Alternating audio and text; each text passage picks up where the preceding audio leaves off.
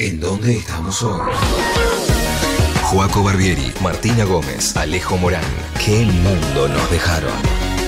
Sábados de 10 a 12. Juaco, vamos a hacer la introducción a. Vamos a arrancar, vamos a arrancar. Se viene la entrevista con Carlos Más Latón, que lo tenemos acá en el estudio, por suerte. eh, que para arrancar la, la jornada de este día, para arrancar esta entrevista, yo tenía una idea de pregunta que me la descosiste hace unos minutos, nada más fuera de aire, porque te iba a preguntar qué habías desayunado y vos me diste una respuesta curiosa. ¿Cómo es eso, Carlos, de que no hay desayuno, almuerzo, cena? Yo no clasifico las comidas en reglamentos horarios y acorde a cómo se las han denominado históricamente, desayuno, almuerzo, merienda y cena. La comida para mí es un, confu- un- un- un complejo difuso. Uno va comiendo cuando, Cuando tiene cuando hambre. quiere. Mirá. Y, y cada cuántas horas, no sé. ¿Podés comer cada dos horas seguidas? Sí. ¿Podés comer un día entero no? Sí, también. O sea, cuando pinte. Todo, y claro. Para, ¿y es real que vos no comés, eh, no, te haces comida en tu casa, sino no, que salís no, a comer? No, no como en mi casa, solamente como afuera. Solo afuera. Ahora vengo de un bar, yo vivo en el microcentro. Vivo en Plaza San Martín, esto está en Maipo al 500, histórico sitio de la radiodifusión argentina, Maipú 555, o sea, estoy a 600 metros. En el camino de acá paré donde, en Florida y Paraguay, Florida Garden, bar histórico de la ciudad de Buenos Aires. ¿Qué me comí? Un tostado de jamón y queso y una soda. Y un café chico, tres cuartos, bien fuerte. Ahora, ¿qué vas a hacer? ¿Almorzar? Probablemente no. Claro. Claro. ¿Y a qué hora vas a comer? No sé. No lo sé. Pero no tenés un horario próximo. Tipo, vos. Es imprevisible porque eso se relaciona con mi libertad. Hago lo que quiero, cuando quiero, donde quiero y como quiero. Soy liberal, no soy comunista. Bien. Este es el tema, Y Carlos, ¿esto lo tenés desde, desde chiquito? de siempre. ¿Desde siempre? Nunca seguí ninguna orden, ni de mi familia, ni de la escuela, ni, ni, ni del gobierno, de nada. Mira. Es la esencia de la libertad, la libre circulación de las personas y los libres consumos. Y los libres trabajos también. Bien. Así Bueno. vivo yo. Buenísimo. Yendo también a. a- Eh, eh, Es decir, vivo así y además no, no entro en conflicto con los demás, porque no le digo a los demás lo que tienen que hacer. claro. No es que yo digo que así se debe vivir, así, así vivo yo. Claro. Vos recomendás algo, no recomiendo nada. Hagan lo que quieran. Que cada uno viva como quiera. Podemos, eh, de repente, con ustedes tres acá que están conduciendo este programa en Nacional Rock, ir a comer. Por supuesto, arreglamos y vamos. Claro. Pero Listo. no es que, ¿entendés? Que tiene que seguirse algún patrón determinado. Claro, perfecto. Y una pregunta ahí se me viene, Carlos, en esto que por ahí nos contaba desde, que desde chiquito tenés estas cosas de, bueno, comés en los horarios que, que- que tenés ganas o que te surge el hambre. Se me, se me venía a la cabeza esto de que siempre hablas de que estás muy informado, siempre tuiteas mucho. Eh, y quería saber si esto te surgió de chiquito, si siempre estabas tan informado de chiquito, ¿cómo, cómo fue tu... Siempre. Desde niño yo vivo pendiente de la información. Del papel escrito, o sea, el diario que salía una vez a la mañana y se reponía dos veces en el día. Hmm, Ustedes saben lo que eran las ediciones quinta y sexta. Nadie sabe lo que es esto, pero vos tenías Crónica y Razón a la mañana y después tenías la quinta y la sexta edición, porque una vez había segunda, tercera y cuarta. La quinta sería a las cuatro y media, la sexta sería, salía a las siete. Reparto de diarios. Y eso yo generalmente a veces compraba la quinta y la sexta. Para joder así nomás, para, para ver qué, qué cosa nueva había. Y si no, la radio. Claro. Yo siempre viví, así ahora como vivo, vivo con el teléfono en la mano.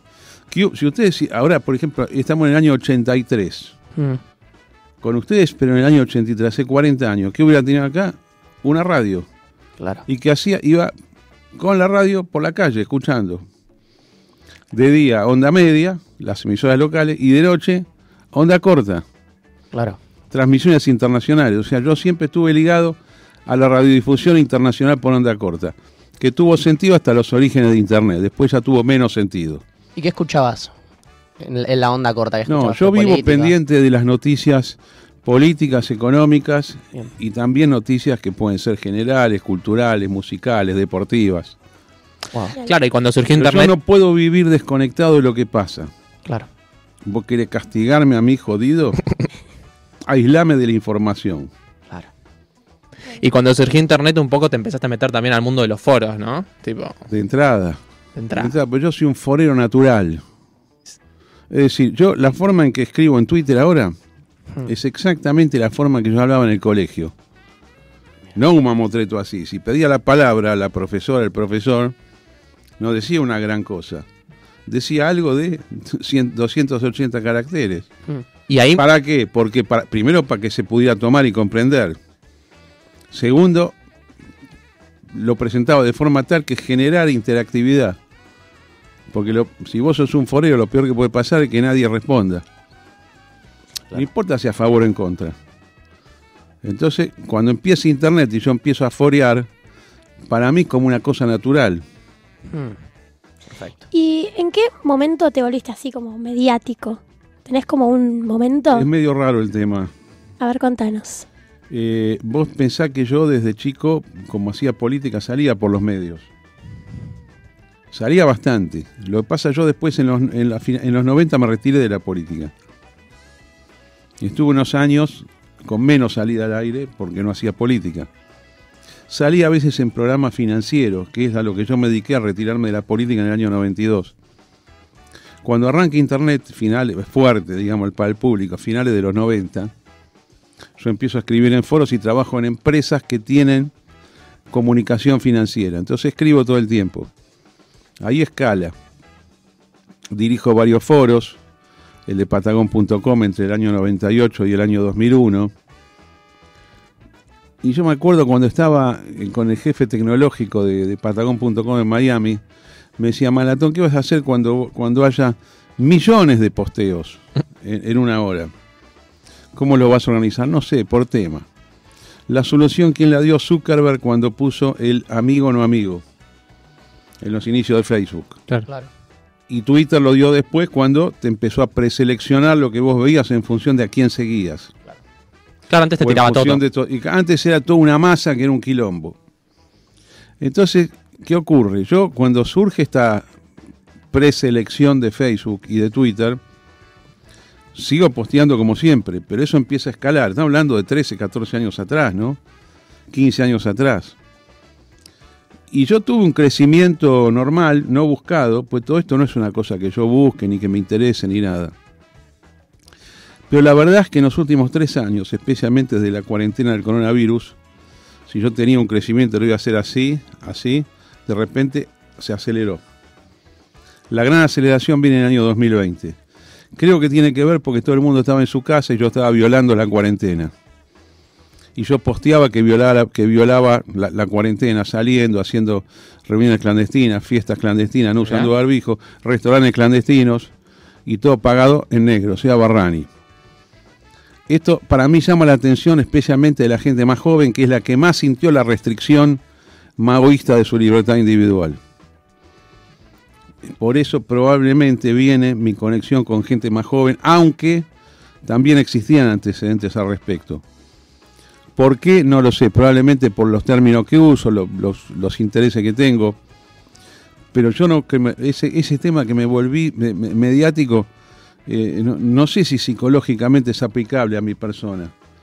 Porque como que yo vengo de siempre, en un momento se genera más interés, pero no es que surgí de la nada. Claro.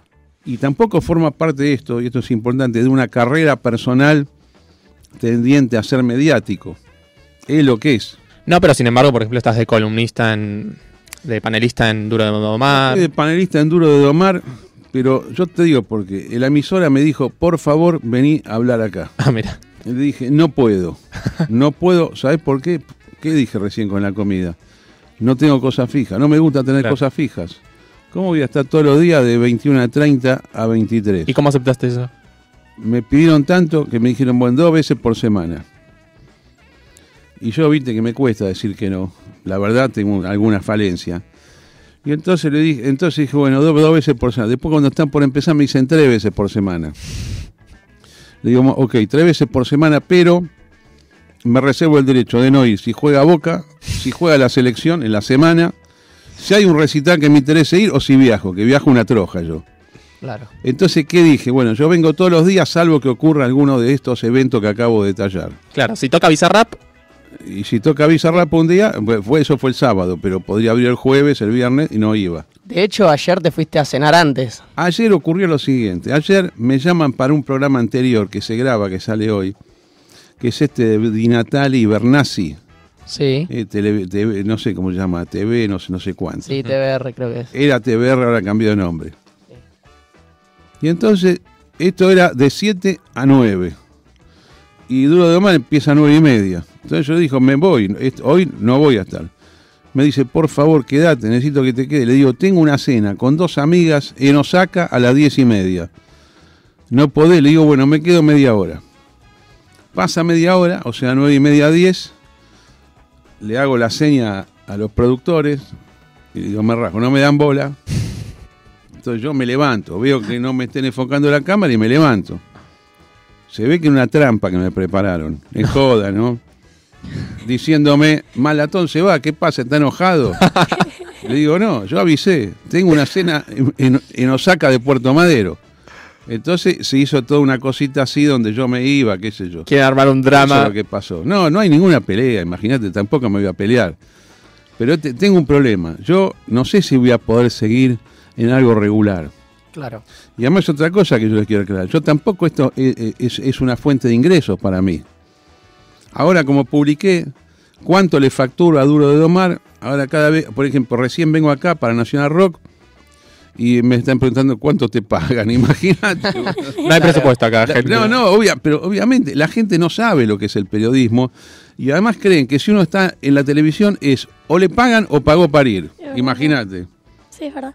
Un desconocimiento total. No, no se paga nada, señores, ni cuando van. No, no, no hay, no existe eso. No es, que, no es que no existe ahora porque el periodismo, digamos, está en una tendencia no alcista, vamos a decirlo suavemente. Nunca fue así. A vos te invitan a un programa, vas. Puede haber gente que pague para ir, puede ser. Pero, pero es una estupidez hacer eso, ¿no? Claro. Bueno, Carlos, más O yendo... sea, lo que te quiero Sí. decir, si voy, si me llaman y puedo. Ustedes son una emisora amiga, me llamaron, podés venir el sábado de la mañana, por eso estoy acá. Perfecto. Te agradecemos enormemente. No, un Totalmente. placer. Carlos, yendo más a la actualidad política, ¿no? Me gustaría saber tu opinión sobre si pensás que en estos próximos años se puede generar un acuerdo político para entrar en una estabilidad como país, para no tener estos ciclos que tenemos de inflación, etcétera. Esto, que cada 10 años volvemos a tener mucha inflación, problemas políticos, problemas sociales. Si pensás que se puede llegar a un acuerdo, ¿cómo sería? Yo creo que el acuerdo económico es innecesario. No se requiere hacer un acuerdo económico para terminar con la inflación. Porque la inflación no es la consecuencia de que hay gente que sube los precios. Si vos haces un acuerdo de precios y salarios, no vas a parar la inflación, la vas a reprimir.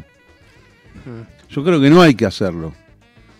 Quizás hay que hacer acuerdos, por ejemplo, sobre el nivel de gasto público, sobre los impuestos, sobre ciertas libertades de mercado o no, y sobre el blanqueo de capitales. Ok.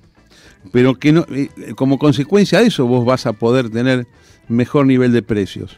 Pero esto que está surgiendo ahora, hagamos un acuerdo de precios por 90 días, históricamente Argentina fracasó porque los precios, la inflación no la vas a controlar porque hagas un acuerdo político. Claro. La inflación tiene no una causa, numerosas causas. Ahí está. Numerosas causas. Claro. O sea, si hay algún liberal escuchándome va a decir, Malatón no es ortodoxo. Y yo se- me anticipo, señores. La emisión de moneda genera inflación. Pero hay inflaciones que no son consecuencia de la emisión de moneda. Y si vos emitís, generás inflación, sí. Pero hay otras inflaciones que tienen otra causa. Y esta, esta inflación argentina tiene numerosas causas. Una es la emisión de moneda, pero hay otras más. ¿Y las otras? ¿Cuáles son? Vos venís de un proceso deflacionista real de precios en Argentina. Hmm. Deflacionista real de precios. O sea, en los últimos cinco años, los precios en medios en dólares en Argentina cayeron fuerte. Producto de un desastre económico, de un default y de una recesión. Argentina está saliendo para arriba ahora. No está cayendo. Argentina está creciendo. Los precios se van a recuperar. A mí no me sorprende, es lo que yo estoy esperando.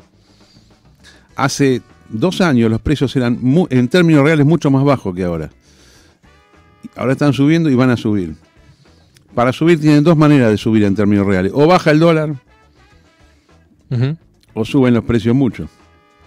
Porque es en términos reales la cosa. Claro. Ahora los precios están subiendo más que la subida del dólar, que es algo que nadie quiere ver. Y además hay inflación internacional. Lo siento, ¿eh? que la quiera ver, que la vea. En dólares es la inflación internacional. Pero para vos todo esto es como un síntoma de que la Argentina se está yendo para arriba. Es un síntoma de que la Argentina se está yendo para arriba. No está para abajo Argentina. Lo que pasa es que lo que hay acá es una tremenda depresión social y una moda, casi te diría política, pero también comunicacional, donde vos agarras el micrófono y tenés que decir, a ver, qué desgracia encontramos hoy para comentar, qué cosa está mal. Y esto no lo hacen los medios en contrarios al gobierno, lo hacen todos. Hmm. Queda mal decir que estamos mejor. Y se te critica mucho por eso. Lo lamento, soy libre de opinar. Mucha gente dice, no, Maratón trabaja para el gobierno. ¿Qué voy a trabajar para el gobierno si lo, los misma gente del gobierno está depresiva? Yo soy el argentino más alcista de mentalidad que hay. No hay nadie como yo. O sea, no hay nadie que esté tan optimista con Argentina. Y hoy además estoy recontra optimista. Por lo que vi ayer a la noche en la ciudad. Voló la actividad en la ciudad. Estaba todo al taco. Esas son señales buenas, no son señales malas. ¿No te das cuenta que el consumo te está indicando algo? Pero mucha gente habla de ese consumo y dicen que ese consumo desmedido tiene que ver con que el- como que las personas hoy no podemos pensar en poder ahorrar para, no sé, por ejemplo, comprar una propiedad o lo que sea para hacer una compra más importante, entonces dicen, bueno, me la gasto toda en Claro. salir al teatro, por ejemplo. Hace dos años que vienen diciendo lo mismo. Entonces, si vos tenías unos mangos que no te servían para nada importante, ya te los gastaste una vez, dos veces. ¿Y cuántas veces querés decir el mismo argumento? Claro, pasa que por ahí. Además, por ejemplo, mira, viajes al exterior. Ustedes saben que la cantidad de gente que viaja al exterior de Argentina, ¿no? No es una señal de pobreza eso. Acá voy a venir un contraargumento que ustedes me lo podrían decir. Bueno, son los ricos. ¿Cuántos ricos hay en Argentina? ¿100 mil? ¿50 mil? ¿O 10 millones? ¿O 15 millones? No puede haber 15 millones de ricos, ¿no? No la veo. Claro, bueno. Y sin embargo hay 15 millones de personas que están consumiendo fuerte. Sí, de hecho, en Por referencia... no decirte 25. Sí, y esto del número de la pobreza que decías, ¿vos crees que hay menos pobres de los que el INDEC indica que hay? Absolutamente. La pobreza en Argentina es 25%, no es 40 ni 42. Es 25%. Porque lo que pasa es que, que si vos tomás los sueldos, los sueldos no están expresando todos los ingresos de las personas. Todas las personas tienen ingresos paralelos. Y barran y negros, afortunadamente, lo cual es buenísimo. Ok. Dice, no, yo gano 150 mil. No ganás 150 mil porque te veo que gastás 400 mil. ¿De dónde lo sacás? Claro. Típica persona, de ingreso bajo, 150 mil y, y yo te tazo todo lo que vos haces. ¿De dónde salió la guita? Claro. ¿La robaste? ¿Te la regalaron? ¿Te endeudaste? ¿Cuántas veces hiciste lo mismo? No es verdad. Y esta realidad positiva que yo estoy describiendo no es en la capital. ¿eh? Es mucho mayor, el, el- el crecimiento es mucho mayor en las provincias del interior. Mucho mayor. Bueno, y yo te quiero preguntar eh, si pensás que, que el capitalismo es un sistema que tiene problemas. Sí, tiene problemas. ¿Y, y cuáles son? ¿Tienen solución a esos problemas? No, Y no. no. ¿Cuáles podrían ser algunos El ejemplos? capitalismo tiene básicamente dos problemas. Un problema es la fase recesiva del capitalismo. ¿Qué es esto? Vos con el capitalismo creces y aumenta fuertemente el nivel de vida. Es digamos, eso pasa. Después de cierto tiempo, por un montón de razones dinámicas, estáticas, volúmenes de deuda, cosas que subieron mucho, viene un proceso de caída donde, donde se van a limpiar las deudas tomadas anteriormente.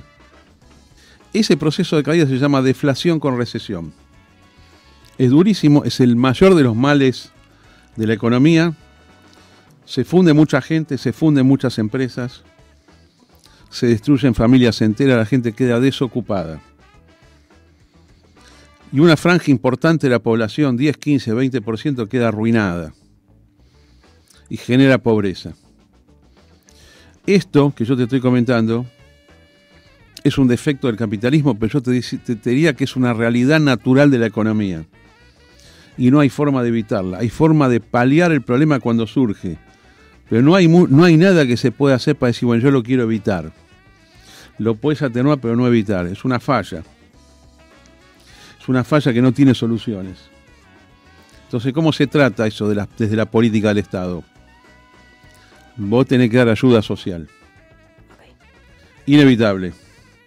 Si algún ortodoxo liberal me critica, bueno, yo pienso de esta manera.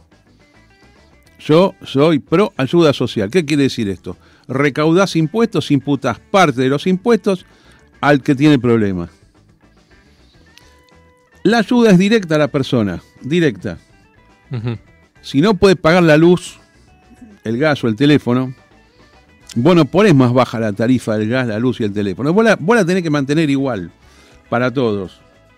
Para que yo, por ejemplo, que puedo pagar, no esté subsidiado en mi consumo de aguas o de electricidad. Y vos le das la ayuda directa a la persona para que sí pueda pagar esos servicios. Además hay otra cosa. A veces uno está, viste, se siente bien, contento, todo, pero vos a veces puedes tener una mala etapa en la vida. Que puede no tener que ver con esto que yo te digo, el ciclo económico negativo del capitalismo. Que a vos te fue mal.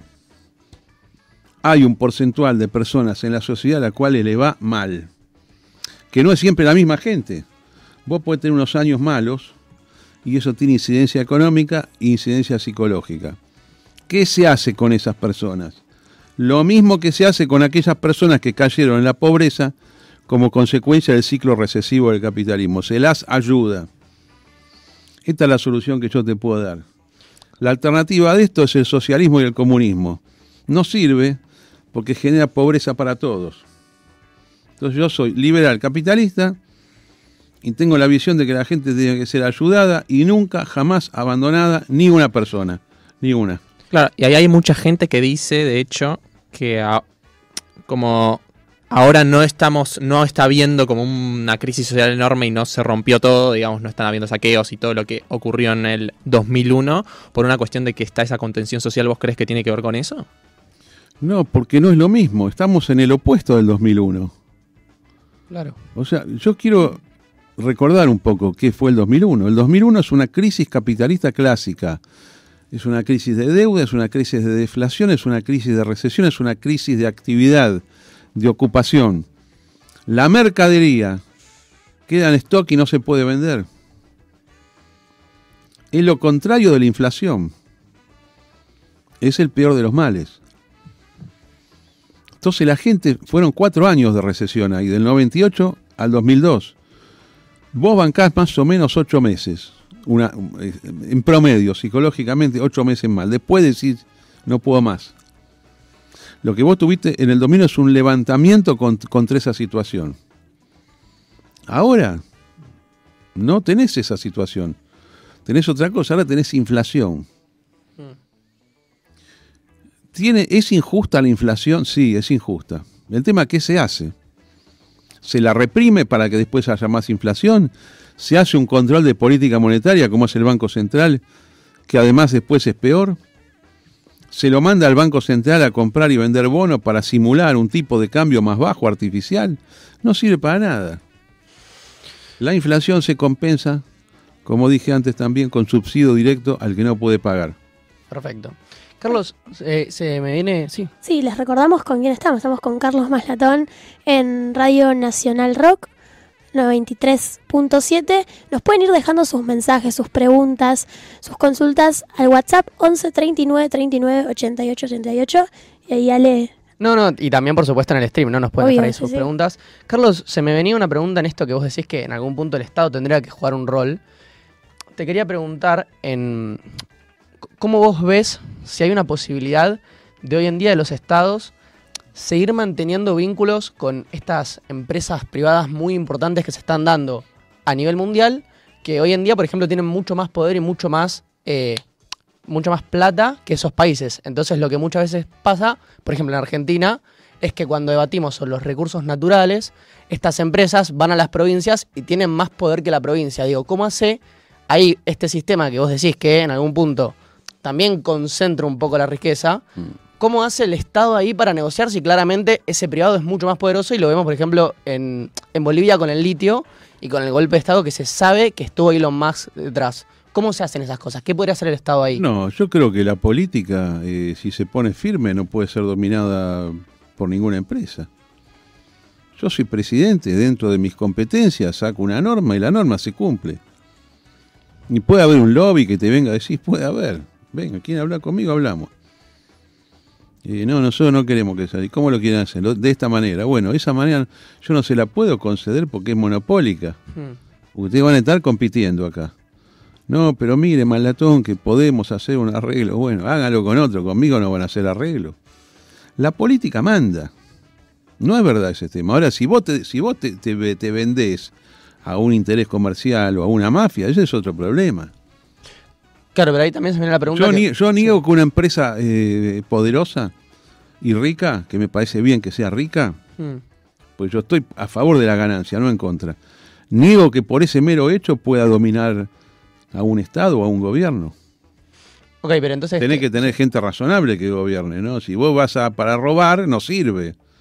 Si vos decís mi placer es que los demás estén bien, y eso, y eso es lo correcto, ¿no? Ok. Pero ahí, ¿qué La haríamos? política no es para ganar plata. Oye. Tampoco es para pagar sueldos miserables, ¿eh? Esto que dicen algunos, que todos roban, primero que no es cierto, no roba. Todo lo que está, ¿cuántos? Los dos millones de empleados que no roban. Habrá tres o cuatro, diez si querés, cincuenta. Pero no es que el Estado todo es corrupción y que la política toda corrupción. Bien, no, ahí. No existe tal cosa como la, como la casta política, que es una mafia que maneja. No existe eso. Es un invento eso.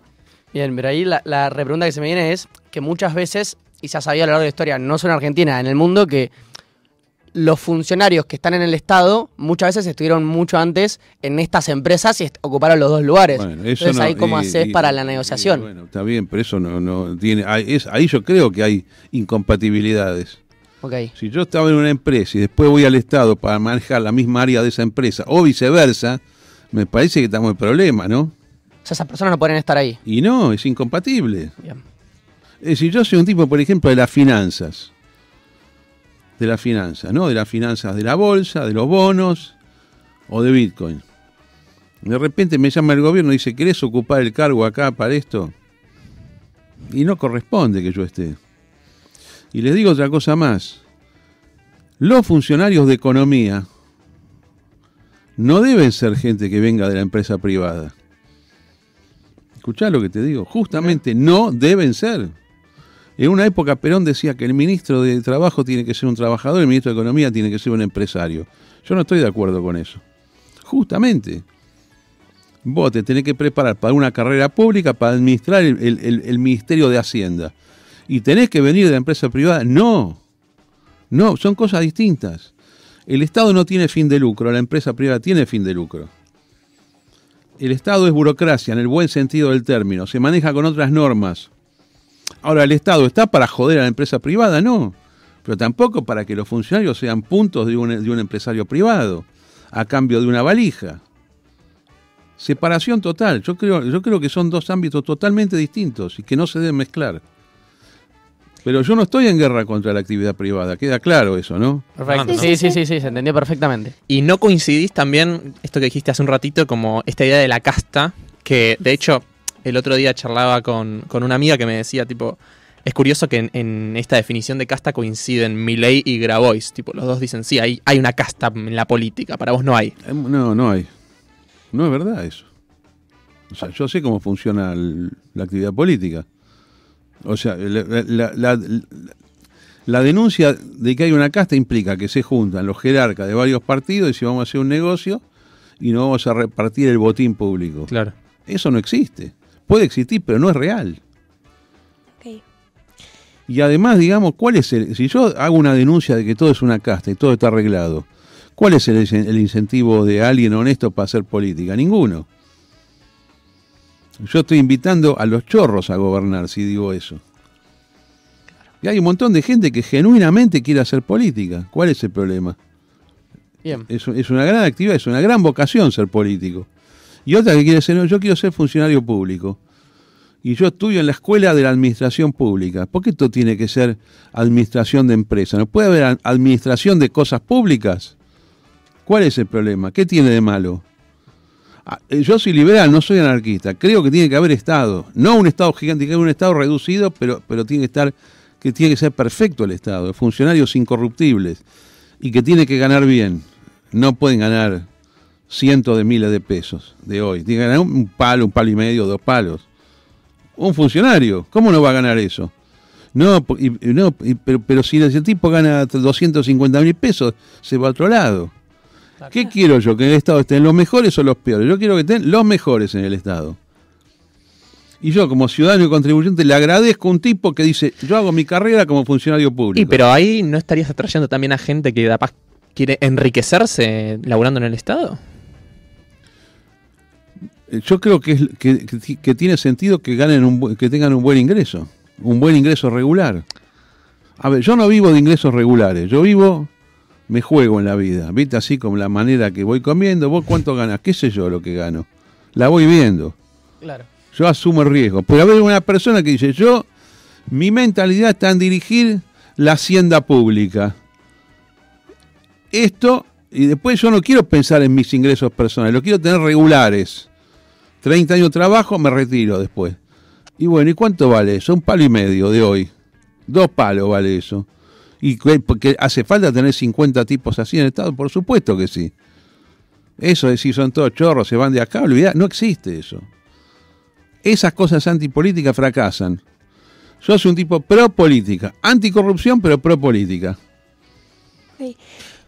¿Y por qué tenés eh, tanta fidelidad con, con la libertad? La libertad avanza, aun cuando contás públicamente que, que tenés muchas diferencias con, su dirigente. Porque así funciona la política. Yo en los últimos dos años, tres años, milité en la Libertad de Avanza, colaboré con Milei, Milei tuvo diferencias conmigo o decidió que yo no tenía que estar ahí hace un año, eh, pretendió que yo me fuera, hizo saber a sus amigos que yo me tenía aquí, le dije, yo no me voy un carajo, voy a militar, porque verdad yo vengo de la política, yo estoy acostumbrado que un, que un partido tiene muchas alas y muchas diferencias y todo.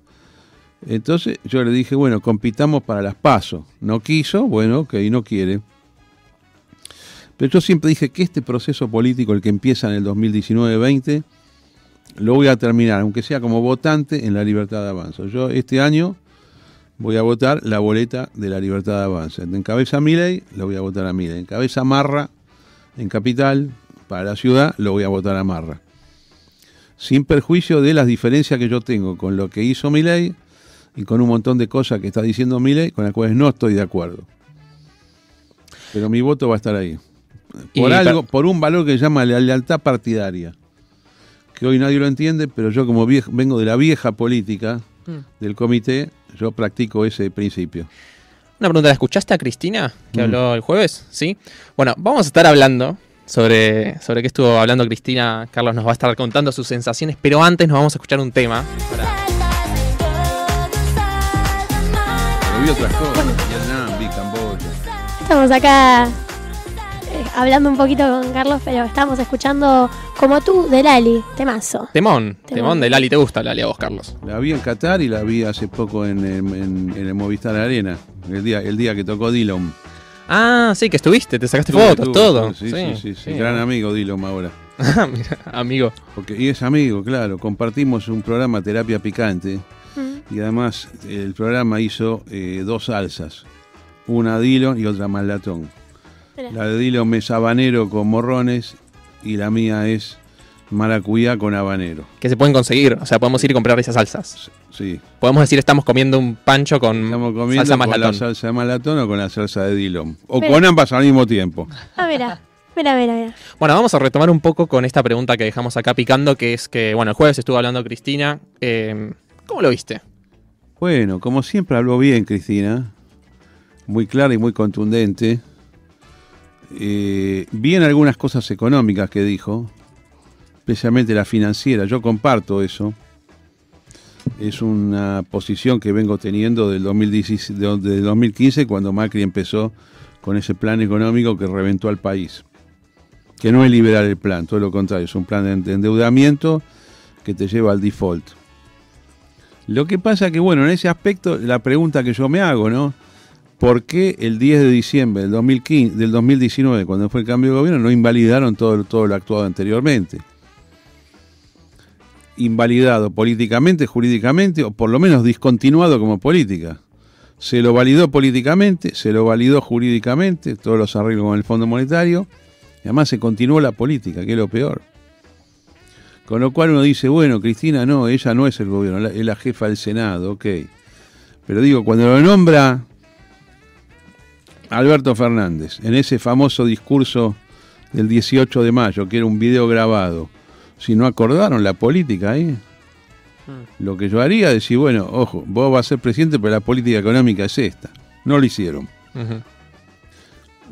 Por eso después se pelearon tanto en el gobierno, ¿no? Es decir, el, el peronismo tiene un, tiene un problema interno terrible. Están todos peleados.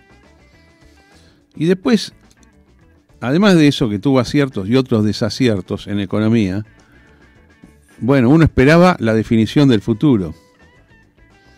Yo no soy kirchnerista ni lo quiero ser, pero si me mandás al análisis político, yo creo que se debería presentar Cristina Kirchner. ¿Por qué? Para mí, el peronismo pierde las elecciones este año. Pierde. No veo demasiada posibilidad de ganar. Por propia torpeza pierde. Podría haberla ganado, podría haber recuperado terreno, pero hicieron las cosas mal. Y yo creo que lo me- a lo mejor, lo mejor que se puede lograr es el segundo puesto. Acordate que están los tres sectores muy parejos, ¿eh? Sí. Milei, peronismo y Junto por el Cambio. Yo digo que si Cristina Kirchner se confirmaba la presentación, aseguraba el segundo lugar. ¿Por qué? Porque iba a sacar 35% de los votos a nivel nacional o 38%.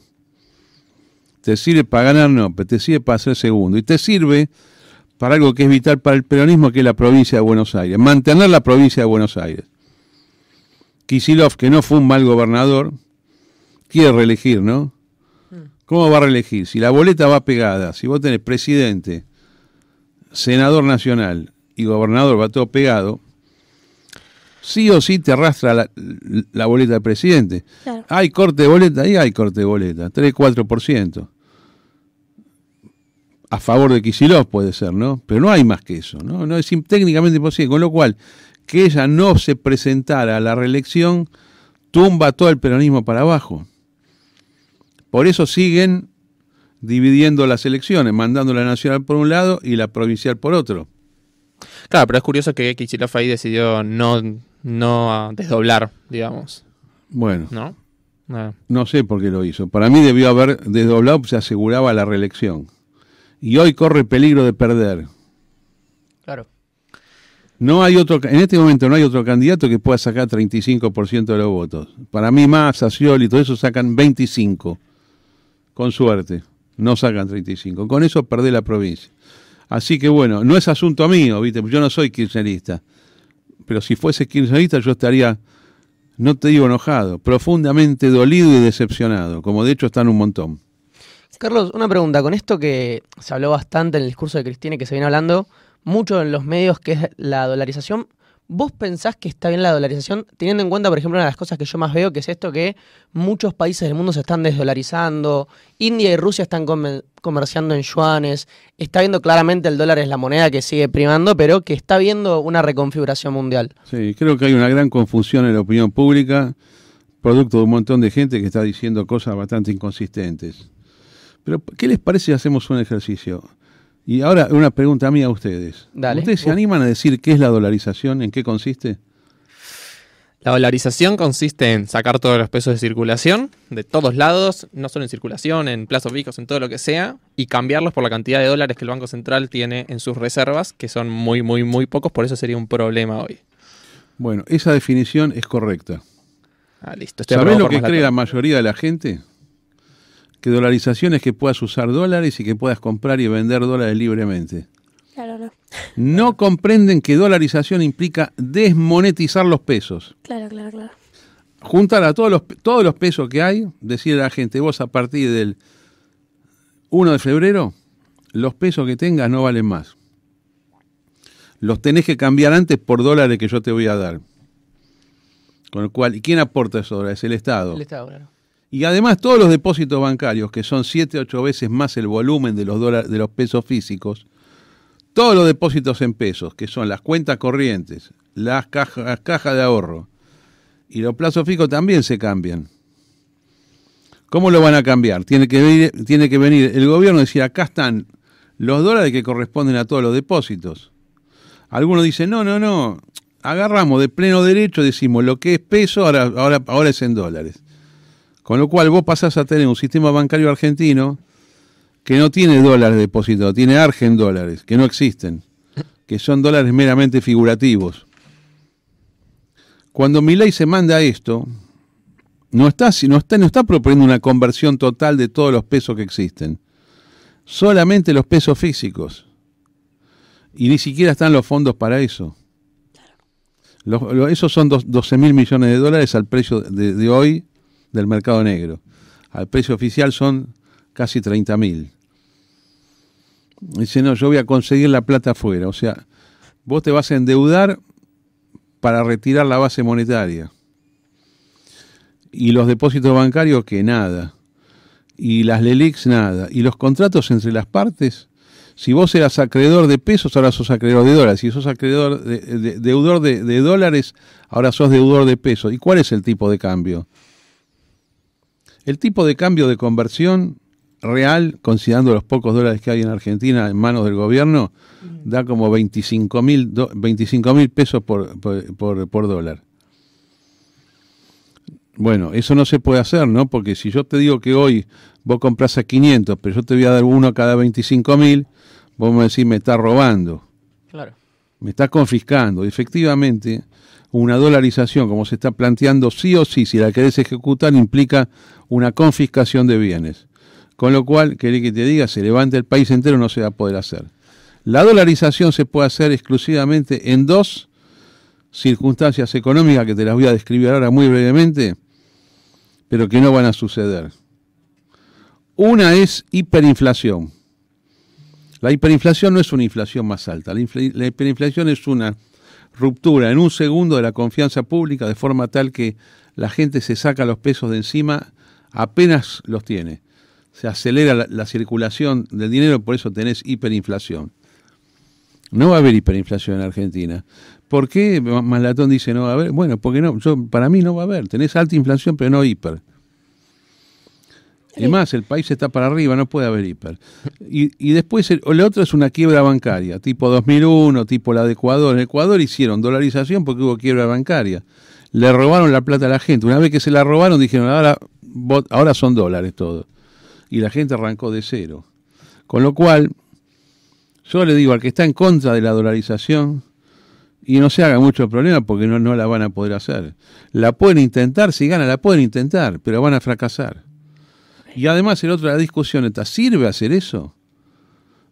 ¿Qué gano yo haciendo eso? Yo le estoy demandando dinero a un Estado extranjero que lo puede emitir gratuitamente. Yo le estoy validando una moneda al otro. En un momento en el que además el dólar está perdiendo validación en el mundo. El dólar no está perdiendo valor, pues está perdiendo, ¿qué dijiste? Validación. Validación. Está, está perdiendo eso. ¿Por qué? Porque metieron tal cantidad de trabas a la circulación de dólares bancarios, tanto investigación sobre el lavado de dinero, que por qué estás transfiriendo acá, por qué estás recibiendo esto, que la gente, varios países dijeron, bueno, ¿sabes qué? No uso más dólar. Vamos a ver si creamos un mercado de yuan, un mercado de rublos, un mercado de real brasilero, de peso mexicano. ¿Por qué? Cuesta hacer eso, porque el dólar en realidad, el dólar que nosotros usamos ahora no es que fue impuesto por usos y costumbres. Fue, fue impuesto en un acontecimiento público, en un congreso internacional llamado Bretton Woods en el año 1946. Dijeron, bueno, entonces ahora el dólar es la moneda de referencia, Estados Unidos la maneja, emite dólares. ¿Por qué, por qué, por qué creen que Estados Unidos es tan rico y tan importante? ¿Qué? ¿Mejor la gente en Estados Unidos que en Argentina? No. Cobraron el triunfo en la Segunda Guerra Mundial. Hmm. Para eso sirve ganar la guerra, ¿no? Vos cuando ganás semejante guerra, sí, ya sé que la ganó la Unión Soviética también, y Inglaterra, pero la Unión Soviética era comunista, no tenía moneda, no, podía imponer moneda. Estados Unidos, que los yanquis a veces parecen medio tontos, pero no, no, no son boludos, dijeron, nosotros ganamos la guerra, Ahora, esta moneda de papel sin respaldo, que es el dólar, decimos que le use todo el mundo. Todos demandan nuestra moneda, nosotros emitimos gratis todo, todo, todo lo que queremos. Es una moneda muy inflacionaria el dólar. Pero ¿por qué no va tanto a los precios? Porque todo el mundo demanda dólares. Y vos decís que es una moneda muy inflacionaria y ahí me surge esto de, ¿pensás que, que estaría bien el armado quizás de una moneda común del Mercosur? No te la va a demandar nadie. Ok. El tema de tener una, una moneda propia eh, no pasa por si te animás o no. No pasa por la decisión técnica, pasa por el hecho de que es probable que no te la demanden. Mira, ustedes conocen el Bitcoin, ¿no? Sí, sí. Yo soy bitcoinero desde el año 2011. No valía nada, ahora vale mucho. Este, fue un éxito total el Bitcoin. Pero hay 13.000 monedas más. Cripto, ¿eh? Sí, sí, sí. Alguna tiene un poquito de uso, el resto no. Fracasan. Si el Mercosur eh, se manda con una moneda propia, va a fracasar. Yo no lo haría. Perfecto.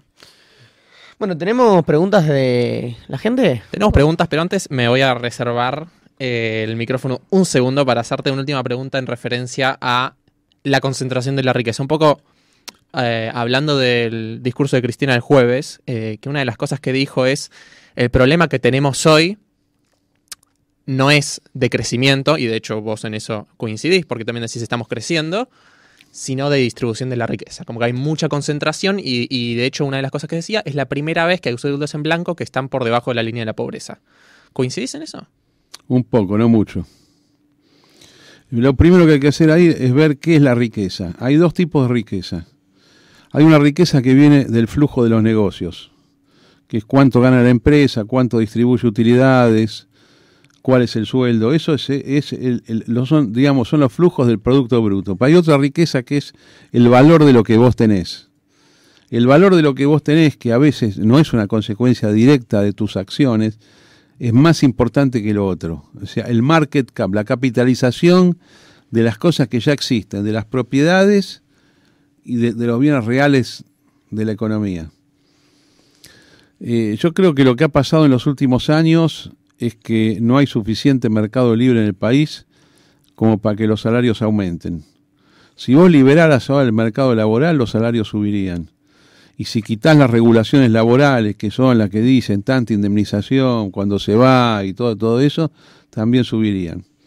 Como eso se tarda mucho en reformar, porque son leyes de fondo, lo que yo haría, yo te reconozco que los salarios en blanco están muy bajos. Mm. Eh, lo dije varias veces en los últimos meses, recordando una medida de política económica de los años 80, totalmente pasada de moda. Se llama aumento general de salario de la economía por decreto. En los 90 se dejó de lado esto porque bueno, estaba la empresa privada y, y, y después estaba la empresa pública. Entonces, perdón, la administración pública, todo lo que es estatal. Yo creo que ahí se perdió durante los años 90 este tema de que el, gobierno puede decir aumento general. Yo creo que estamos para un aumento general de salarios, que a veces no se cumple, porque es muy difícil hacerlo cumplir, pero es una señal al mercado. Y yo creo que hay que dar en este momento rápido un aumento de salario nominal del 70% en pesos. 70. Y lo pueden pagar, lo van a pagar, vas a ver que enseguida se va a reacomodar el tema. Perfecto.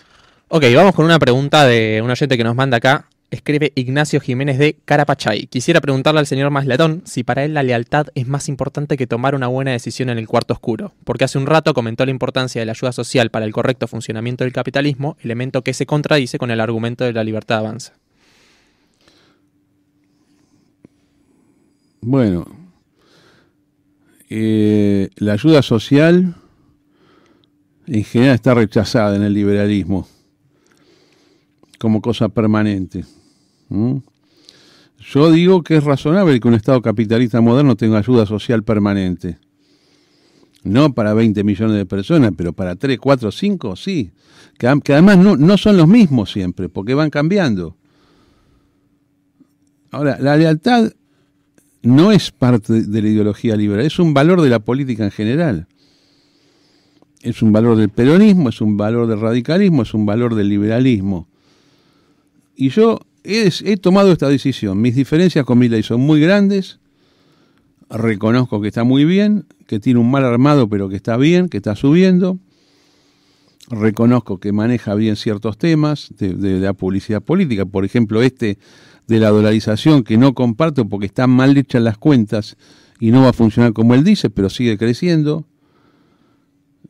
No obstante lo cual, yo digo, yo este año voto este partido, esta lista. A fin de año veremos. Ya me voy a considerar en libertad de acción. Pero yo ahora empecé acá y termino acá. Yo no puedo, porque tuve diferencias con él, agarrar y decir ahora, bueno, yo ahora cambio el voto. Voto al kirchnerismo. No lo voy a hacer. O voto al macrismo. Perfecto. Eh, Carlos, cambiando ya de, de área, yéndonos de la economía y pasando a lo que más nosotros trabajamos, que es más lo ambiental, te quería hacer una pregunta, que estamos pasando un momento de básicamente una transición energética donde los países están rearmando, por, ejemplo, su sistema de consumo, están cambiando el funcionamiento, por ejemplo, los autos. Entonces, te iba a preguntar, muchos de esos recursos provienen del sur global, que tenemos muchos recursos naturales, muchos disponibles en esta región.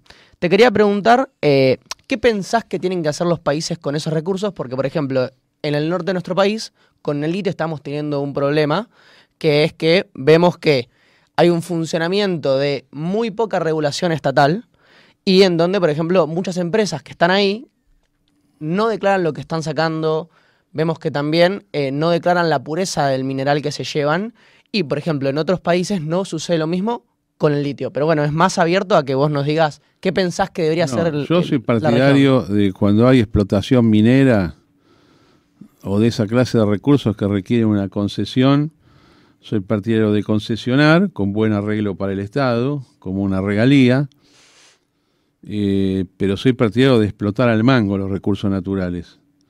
Yo no creo que los recursos naturales haya que restringirlos. Hmm. Y tampoco me importa mucho el concepto de recursos naturales no renovables. Yo creo que cuando vos tenés una posibilidad, vos tenés que explotarla rápido y sacar toda la plata que puedas. Fíjate los países árabes cómo hacen. Hmm. Restringen o, o- o explotan. Explotan, explotan y, y bueno, después usan eso para un montón de cosas. Yo creo que Argentina está subexplotada en minerales.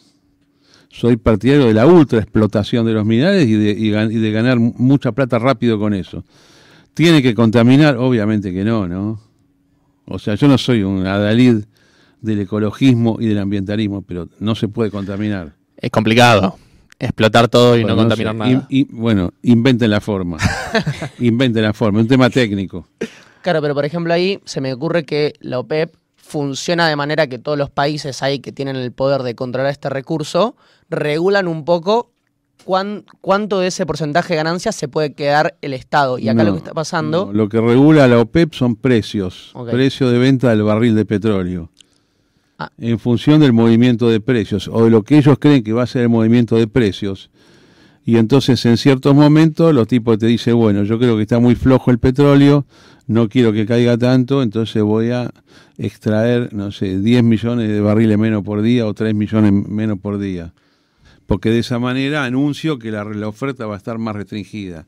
O lo otro también, cuando vos tenés una subida muy grande en el petróleo, por ejemplo, hace 15 años valía 150 dólares cada barril, decís, bueno, yo ahora aumento la producción. Ok, Pero la OPEP es un tema de cuotas, es un tema de cantidades. No es un tema de rentabilidad. La rentabilidad es un problema propio de cada país. ok, claro, pero igualmente a lo, a lo que lleva esto es que hay, un, hay un- una cierta regulación ahí y lo que estamos viendo acá es que justamente, más allá de que uno lo haga al taco o no, está viendo como un- una simetría en la negociación, por ejemplo, entre las provincias y estas grandes empresas que vienen a explotar. ¿Vos cómo pensás que se podía dar para que se queden esas regalías? Porque muchas veces lo que vemos es que ni siquiera se quedan esas regalías. No, que en todo caso también eso sirva para un desarrollo para la provincia, ¿no? Quiero Claro. decir que se generen unos encadenamientos productivos que vayan más allá de Bueno, exportar el carbonato de litio. ¿no? bueno, yo no, no soy un tipo que está eh, especializado en eso, pero la impresión que tengo es que las provincias del norte lo están usando bien esto.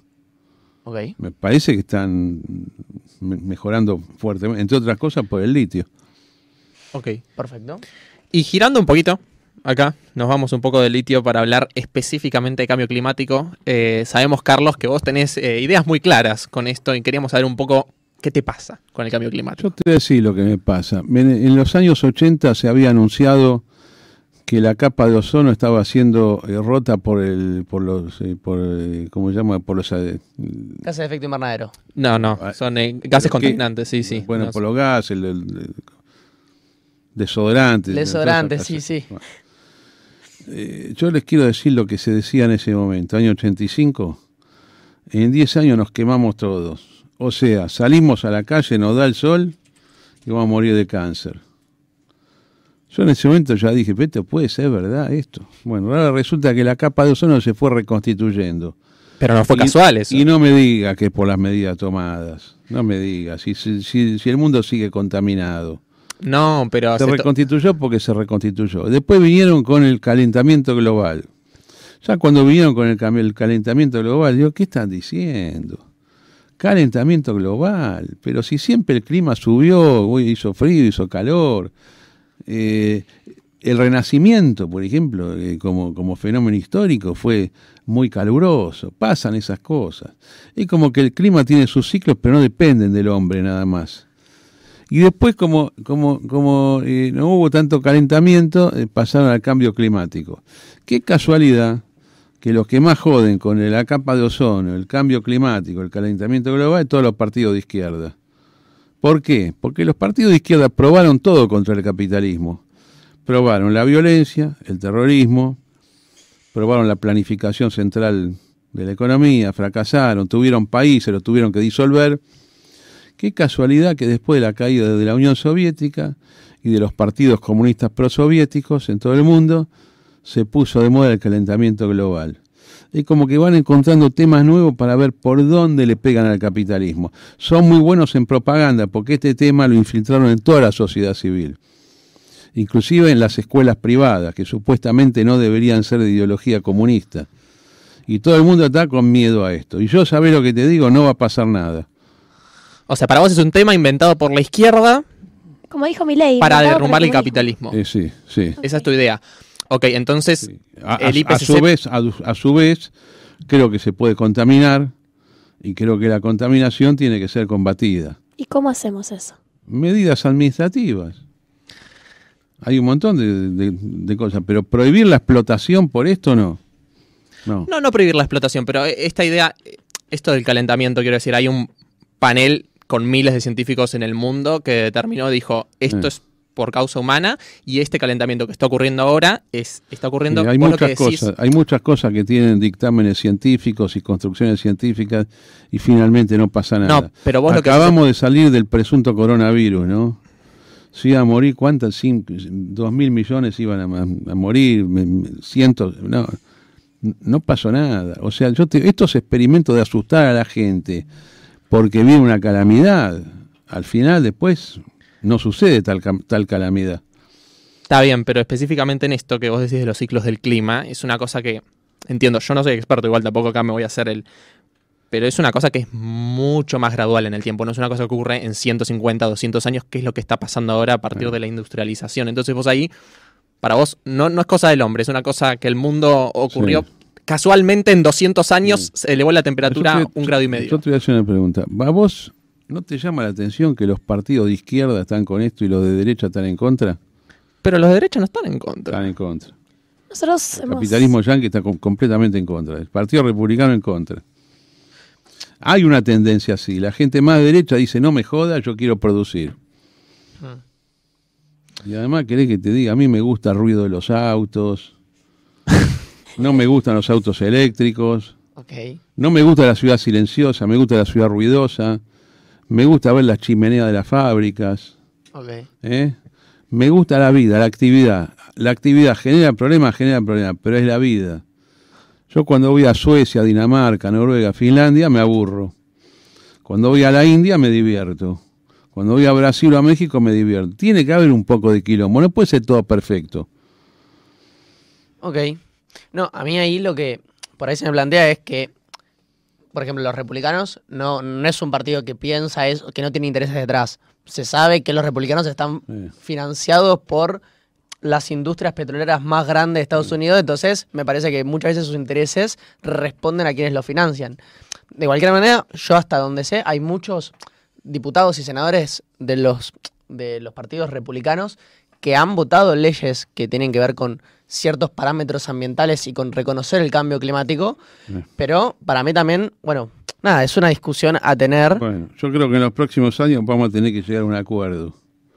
Un poquito usted, un poquito nosotros. Vos, dame ciertas cosas que no destruyan el sistema productivo. Y este tema de que no puedo extraer eh, minerales, No, Carlos, carbón, nosotros petróleo. estamos de acuerdo con eso. Nosotros no creemos que no haya que extraer nada, solamente que tenemos que partir de una base donde decimos el cambio climático existe y es por causa del hombre. Si no podemos partir de esa base está medio complicado. No, y, y sobre todo lo que me- nos parece a nosotros es esto de que se genera un, un gran problema porque muchos de los países que más se industrializaron y generaron esas ganancias de explotar hidrocarburos, etcétera, tienen herramientas para adaptarse a las consecuencias del cambio climático y muchos de los países como el nuestro, que no se industrializaron, van a sufrir muchos más es- esas problemáticas que trae el cambio climático y no tenemos ni las divisas ni la estructura formada para, para parar esas, esas consecuencias. Sí, yo tengo también como otra pregunta y por ejemplo se me ocurre uno de los efectos que nosotros consideramos cuando hablamos de cambio climático es el aumento del nivel del mar. Vos vas a países de Centroamérica y ves que esto pasa, ves que se escucha mucho que la gente dice como, che, va a subir el mar, tenemos que ir. ¿Eso por qué se da también? ¿Por qué pensás que se da? Escúchame, hace 200 millones de años, ¿no estaba pegado África con, con Sudamérica? No había islas que no estaban, otras que estaban que no están. Siempre pasó esto. Es normal. Bueno, pero por ejemplo, el- se están haciendo, se hacen unas cumbres donde se reúnen todos los países a hablar de cambio climático, que se llaman, se le denomina COP. Y las islas del Pacífico, por ejemplo, hoy en día están contando que por las consecuencias del cambio climático, en muy pocos años van a quedar por la desglaciación bajo del agua y que necesitan migrar, tienen un montón de problemas con eso. La glaciación esta famosa que tuvo hace 15.000 o 20.000 años. Había un hecho del hombre que estaba calentando, enfriando. ¿Hicimos algo ahí o no hicimos nada? No, no, es que nosotros lo que decimos es, por supuesto que la Tierra tiene ciclos geológicos, pero la discusión es que, mucha, que el- la matriz energética que tenemos hoy en día está acelerando eso. Perdón, ya no es una discusión, quiero decir. Claro.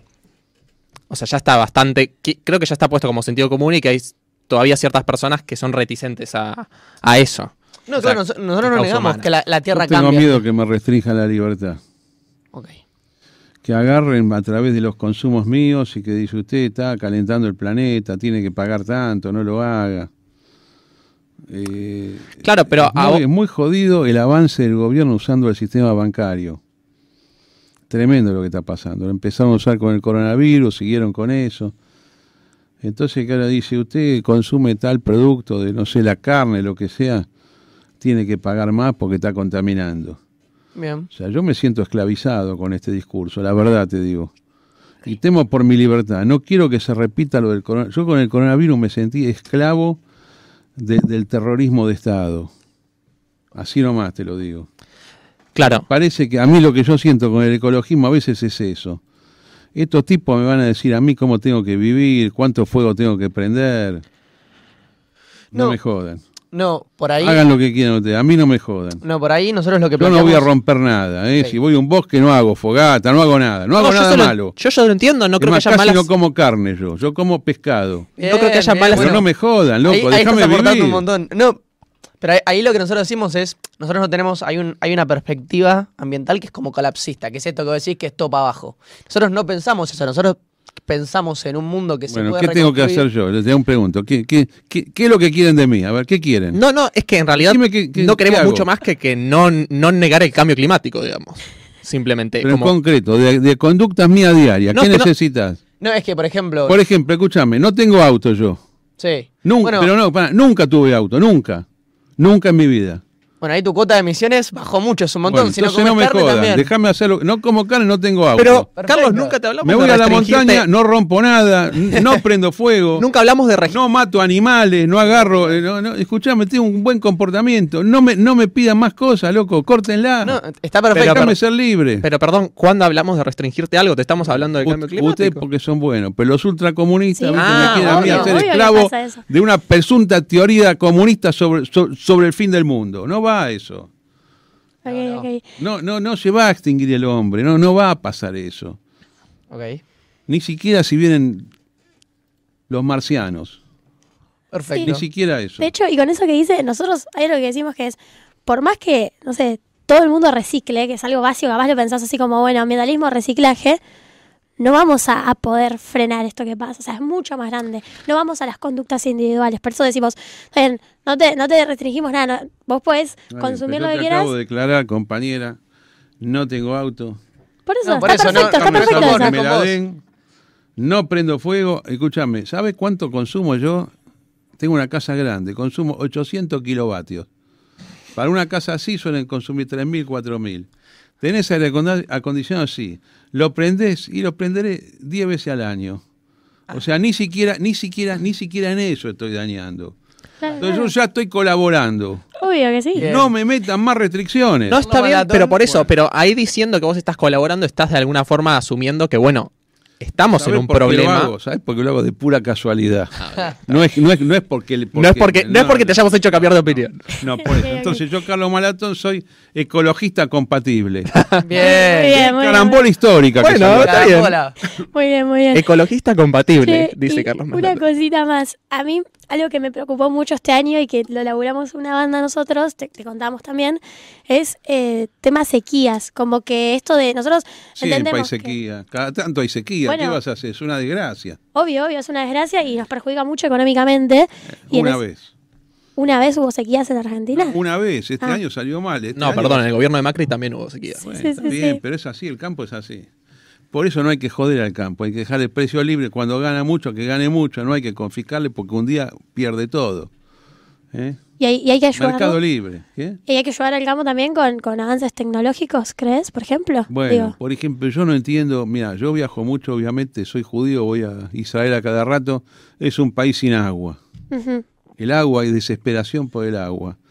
Tenían un lago en, en- allá en, en lo que se llama el mar, el mar de la Galilea, entonces metieron tubos por todo el país con eso, ¿no? Riego por, por goteo. Un día dijeron, ¿sabe qué? No podemos estar así siempre con miedo, que no haya agua. Empezaron a desalinizar el Mediterráneo. Ahora sobre el agua. Cuando vino un tipo de eso del campo, dice, hay sequía en Argentina, ven los lagos que hay y todo, dice, pero ustedes son pelotudos, escuchen, metan un caño y manden el agua. No sé por qué no pasa eso. ¿Cómo va a tener sequía en Argentina? Sobre el agua en Argentina. Ahora, yo no soy experto, no soy del campo ni lo quiero ser, soy un hombre de microcentro. De Ese es tu edificio territorio. grande eh, y, y- y además de, de- de ruido. Me, me- si soy pro ruido. Pero esos tipos que van al campo deben saber qué hay que hacer.